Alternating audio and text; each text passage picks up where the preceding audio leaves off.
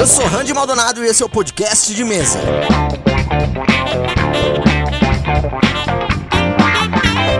Seja para dar dicas, responder perguntas ou discutir sobre o mundo do RPG, eu estarei aqui toda terça-feira com conteúdo exclusivo para você. Você pode me mandar dúvidas, sugestões ou só conversar comigo mesmo através do e-mail contato.podcastdemesa@gmail.com. Acesse o www.padrim.com.br barra podcast de mesa para fazer parte do nosso grupo exclusivo de WhatsApp e ter um canal de comunicação mais fácil comigo também. A sua contribuição é muito importante para o crescimento do podcast. E compartilhe esse episódio com outra pessoa também, para ajudar o podcast de mesa a crescer ainda mais. Mas então vamos direto para a main quest de hoje.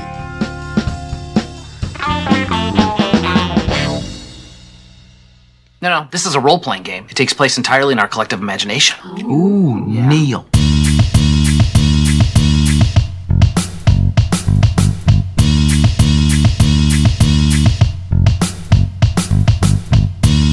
Hoje no podcast de mesa eu vou falar sobre a classe dos druidas, né? Que na quinta edição, mais do que nunca, se tornaram uma das classes mais legais de jogar. Você consegue se transformar em animais com muito mais facilidade e consegue também criar bem fácil um druida sábio, focado em magia. E se for maleável com o sistema, você também consegue contornar suas limitações para criar conjuradores de aliados da natureza ou ter até um companheiro animal do mesmo jeito que era na saudosa 3.5.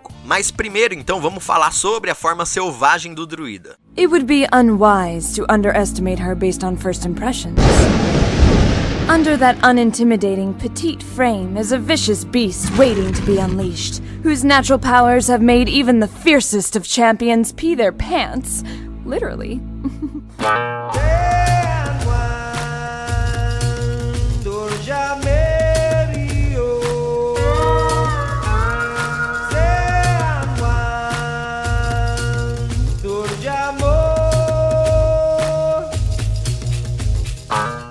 coisa sobre a forma selvagem do druida que eu acho que muita gente acaba esquecendo. A gente vê muitos jogadores guardando os seus usos de forma selvagem, principalmente se for do círculo da lua, né, para situações de combate. O que faz, claro, todo sentido, porém a forma selvagem é uma habilidade muito mais versátil e ela pode ser muito mais interessante se você não só se transformar em um urso para acabar com um grupo de bandidos na estrada. Uma das coisas que eu acho que muitos jogadores esquecem é o quanto é normal existirem animais no dia a dia de uma sociedade num mundo de RPG de fantasia medieval, né? Por exemplo, o segurança de um templo que guarda relíquias sagradas de grande valor poderia facilmente ter um cachorro de estimação ou apenas ter construído uma relação com algum tipo de cachorro de rua. Então, quão fácil não seria para um druida conseguir se transformar naquele cachorro, né, naquele animal, para enganar aquele guarda? Esse é o tipo de druida que eu raramente vejo e eu acho muito sensacional, que é o druida ladino. Imagina só uma pessoa que é capaz de se transformar em um rato ou até em um inseto. O quão fácil não é para ela invadir um local, roubar um item e depois sair sem ser percebido. E como não seria legal se você se transformasse em um rato para sair de uma câmara dos tesouros de um rei depois de ter entrado lá, né, através da sua forma selvagem e no meio do caminho topasse com alguns gatos famintos. E aí, você volta para sua forma normal, ficando sem usos de forma selvagem e tentando achar outra saída ou vai se virar como um rato para conseguir escapar? Eu sempre falo, né, sobre como criar uma classe com o sabor, né, o flavor de outra classe. E para isso você não precisa ser um personagem multiclasse não. Você consegue construir um druida que tá focado inteiramente em invasão e espionagem, mesmo só com níveis em druida. Como o seu foco não é em combates, você não precisa do círculo da lua e pode escolher magias que te auxiliem nas suas missões. Dá uma olhada na lista de magias do druida e vê se não é totalmente possível ter um druida ladino otimizado e legal. Localizar objeto, passos sem pegadas, mensageiro animal, salto são bons exemplos. E lembrando que você consegue conjurar uma magia, se tornar um animal e manter a concentração de passos sem pegadas, por exemplo. Outro conceito de personagem que eu acho muito legal é o druida que só consegue se transformar em um tipo restrito de animais. Malfurion Tempest Furia! Pela vida selvagem, tenho que proteger a natureza. A natureza se levantará contra você.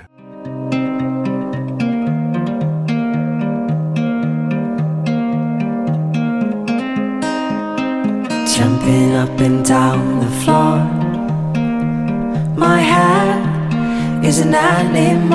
Ele pode englobar um grande número de espécies, né? Por exemplo, apenas caninos, apenas roedores, etc. Ou ser mais específico ainda, como somente lobos. Talvez a verdadeira forma do seu druida seja de um lobo e de alguma forma ele conseguiu se transformar em um humano. E aí ele consegue ali algumas vezes por dia voltar à sua forma original. Pode ser até que toda noite ele se transforme em uma coruja e saia para caçar e que a vida dele ainda esteja mais no mundo selvagem do que no mundo dos humanos e ele tá ainda aprendendo como se portar como uma pessoa, etc. Ele pode até ser de alguma sociedade perdida no centro da Terra e só conseguir se transformar em dinossauros. Quem sabe ele não é algum tipo de licantropo verdadeiro? Um druida que é um lobisomem consegue fazer um ótimo link com a mitologia do lobisomem apocalipse, onde eles são, de um modo bem resumido, também guardiões da natureza. Você pode combinar com o seu mestre, criar uma ficha de forma selvagem de lobisomem que atenda mais ou menos com o mesmo nível de poder de um animal de nível dificuldade 1, por exemplo. E aí você vai aumentando o poder dessa forma conforme você for evoluindo o seu personagem. E você também pode conseguir, talvez, algo em troca do seu mestre pela sua restrição da sua forma selvagem, né? Por exemplo, por você só conseguir se transformar em um único animal, só em lobos. Você pode ganhar do seu mestre um item mágico, alguns atributos a mais ali, algum talento e assim por diante. E o seu druida ele também pode ter a habilidade de se transformar em animais fantásticos. I pour this one into that one. You think you're a druid? Can't be that much harder than being a fishmonger.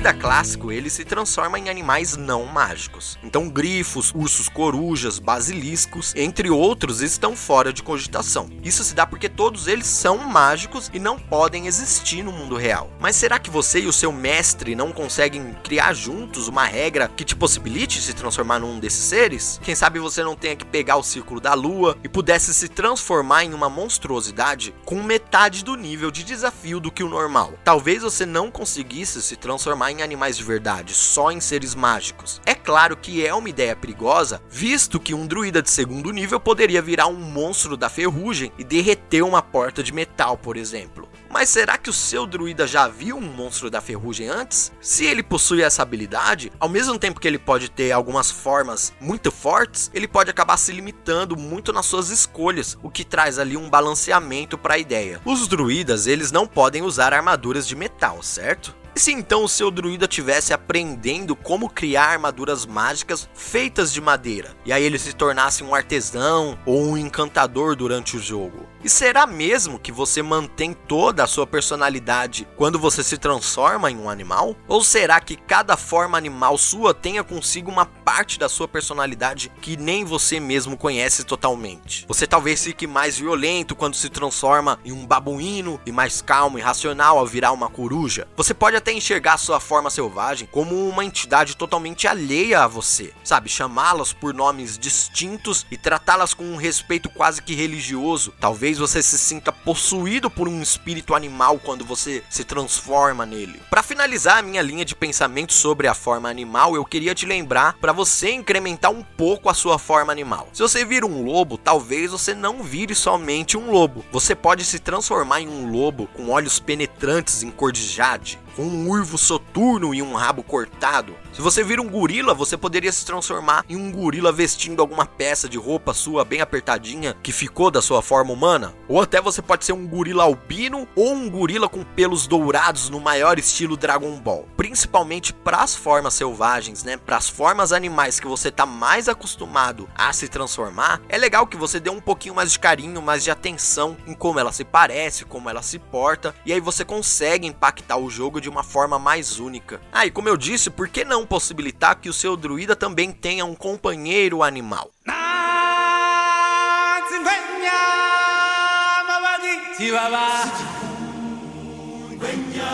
Yeah.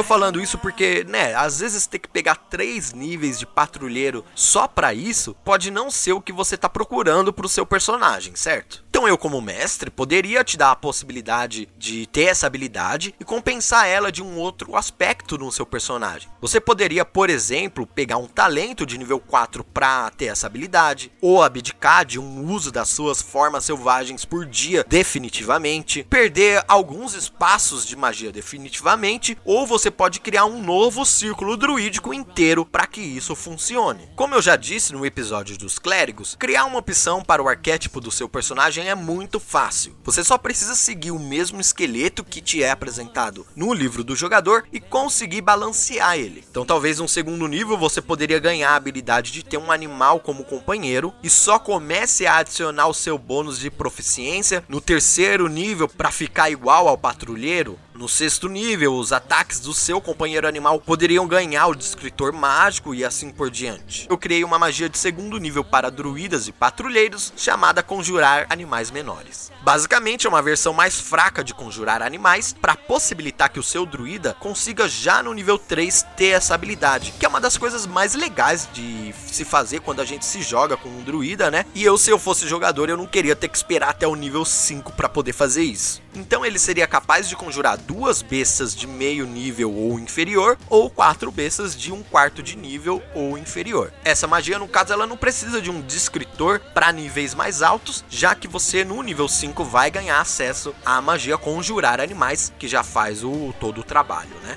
Mas olha só, se o seu mestre te permitir usar uma magia dessa, você consegue criar um druida conjurador de animais com muito mais facilidade, mais rápido, o que pode tornar o jogo mais gratificante para você desde o começo. Bem, então agora que tal a gente pensar como é que a gente consegue explorar novos conceitos de druidas, né? Como a gente consegue pensar na sua relação com a sociedade em si, criar novos plots de personagem.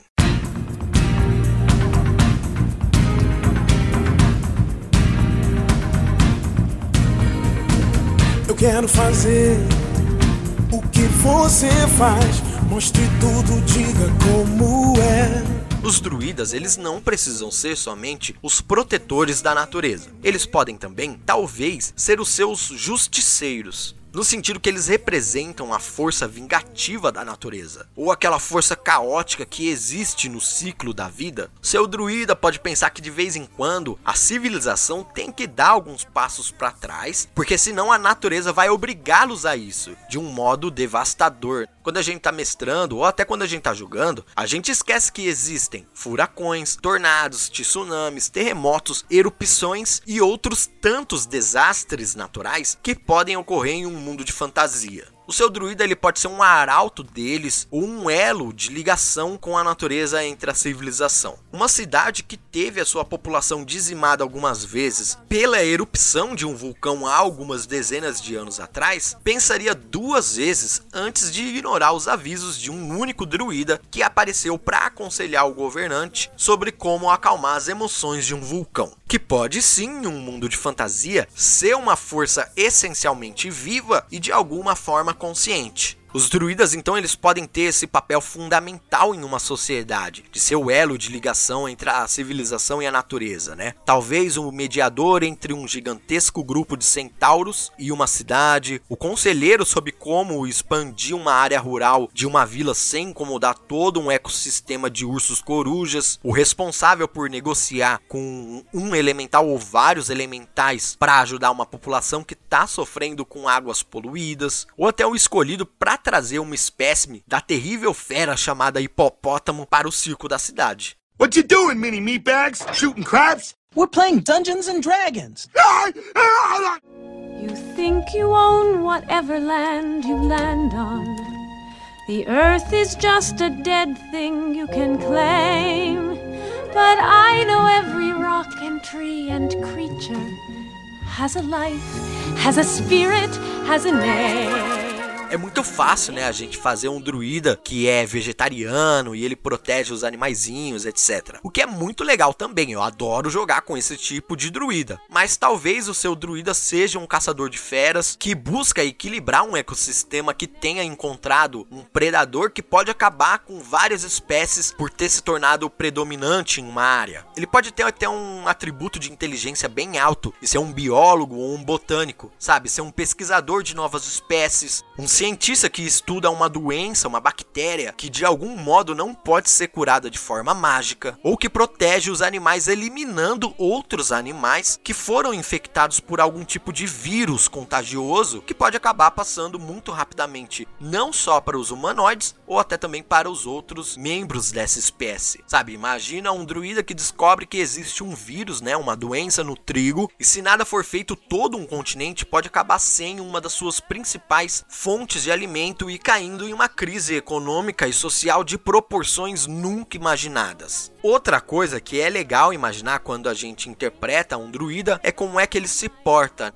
Porque ele pode ser parecido demais com algum animal. Talvez ele pode se lamber feito um gato sem nem perceber, ter se acostumado com a sua forma selvagem de cachorro. E quando ele tá na sua forma humana, ele não consegue se conter e acaba cheirando outras pessoas. Ele pode até ter os olhos um pouco esbugalhados demais e uma boca larga demais para alguém da sua raça e pegar alguns níveis de bruxo ou feiticeiro e descobrir que é descendente ou foi criado por um culto de Dagon. E também, claro, você conseguir imaginar um círculo druídico para o seu personagem, com certeza vai ser algo muito legal para trazer para o jogo. Seu círculo pode ser uma seita que se reúne a cada quatro anos para determinar as missões dos integrantes. Pode ser uma complicada sociedade de licantropos que protege a natureza contra as forças de um demônio por trás dos panos, ou até um grupo de druidas arqueólogos que se veem obrigados a roubar relíquias de museus que na verdade deveriam estar em locais sagrados da natureza. Quem sabe até podem ser um conclave comandados por um ser de outro plano, como um elemental, um gênio ou uma coruja colossal, super inteligente com poderes telepáticos criando o seu círculo druídico, criando os NPCs e mais ou menos como é que eles interagem entre si, você tá criando para o mestre vários ganchos que ele vai poder usar no desenrolar da campanha para criar aventuras para o seu grupo em níveis mais altos. Assim você consegue não só aprofundar mais o seu personagem, mas também aprofundar a relação do grupo com o cenário que vocês estão criando e jogando.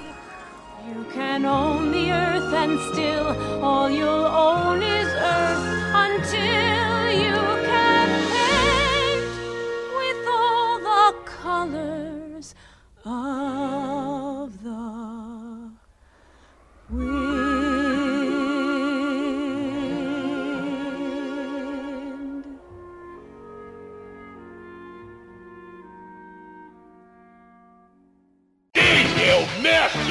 Quem é o mestre? Eu disse quem é o mestre! Existe um lugar onde você não procurou, e é lá, somente lá, que você vai encontrar o mestre.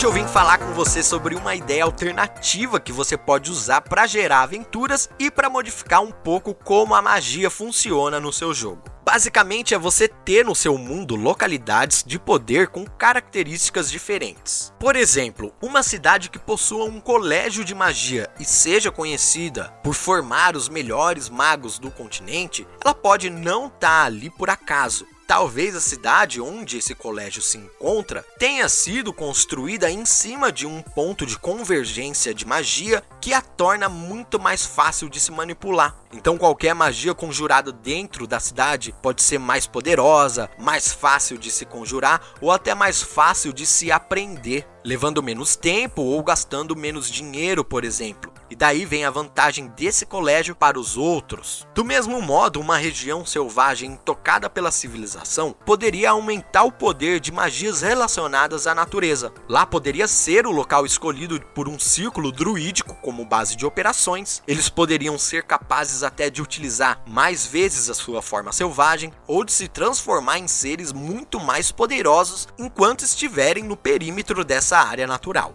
Isso explicaria, por exemplo, druidas extremamente poderosos naquele local, mas que ainda assim iriam precisar da ajuda dos personagens para realizar uma missão em outro lugar. Imagina um pequeno santuário com uma vela que vem se mantendo acesa pelos fiéis através de muitos anos. Isso poderia abençoar uma grande região de terra, fazendo com que magias relacionadas com as crenças daquele santuário ficassem mais poderosas. Ou ao contrário, né? Diminuindo o poder das magias que possuem um conceito oposto do que é adorado ali. Sendo assim, um pequeno altar de Pelor poderia evitar que magias de necromancia como reanimar os mortos fossem possíveis de conjurar naquele perímetro, ou até impedir que mortos-vivos consigam sequer entrar ali. Talvez qualquer um que caia em combate perto dali já comece os seus testes contra a morte com um sucesso, ou até então clérigos de Pelor ganhem um uso extra da magia Luz do Dia. E se o templo secreto para onde os personagens estão se dirigindo tivesse sido no passado palco de um massacre de feiticeiros, e aí a terra então tivesse sido amaldiçoada e fosse muito mais difícil de conseguir conjurar uma magia ali? Os personagens poderiam ser submetidos a um teste de concentração ou eles levariam dano sempre que tentassem conjurar uma magia? Pode ser até que eles ganhem fadiga para conseguir recuperar os espaços de magia enquanto dormem. Você pode, né, como mestre, aproveitar todas essas ideias para tentar criar ganchos para os seus personagens investigarem o porquê desses efeitos sobrenaturais estarem acontecendo, ou talvez eles consigam reverter um efeito positivo que esteja ajudando pessoas que não sejam interessantes para os personagens. Imagina só um monastério elemental, ele poderia contratar os jogadores para destruir um altar elemental de um monastério inimigo, a fim de enfraquecer as suas defesas antes deles realizarem um ataque buscando a supremacia marcial na região.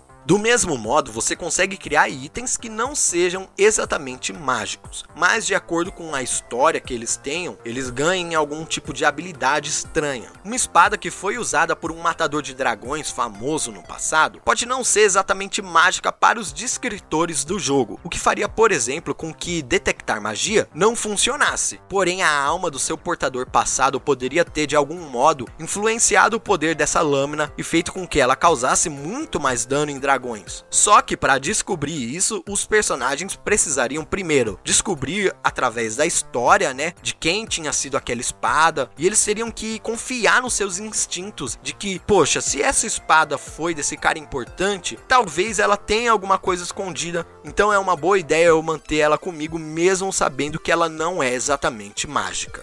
Afinal, magia é magia e ela pode funcionar do jeito que você quiser sem precisar de uma explicação. Claro, se toda hora você criar efeitos mágicos sem explicação nenhuma, isso pode acabar deixando o jogo um pouco chato. Os jogadores podem acabar perdendo a confiança em você. Mas se você souber usar com ponderação o seu poder de mestre para influenciar os jogos e dar a possibilidade dos seus jogadores descobrir o que você está tramando, então eu tenho certeza que você consegue sempre achar uma saída legal para vários problemas que a gente encontra durante um desenrolar de uma campanha de D&D.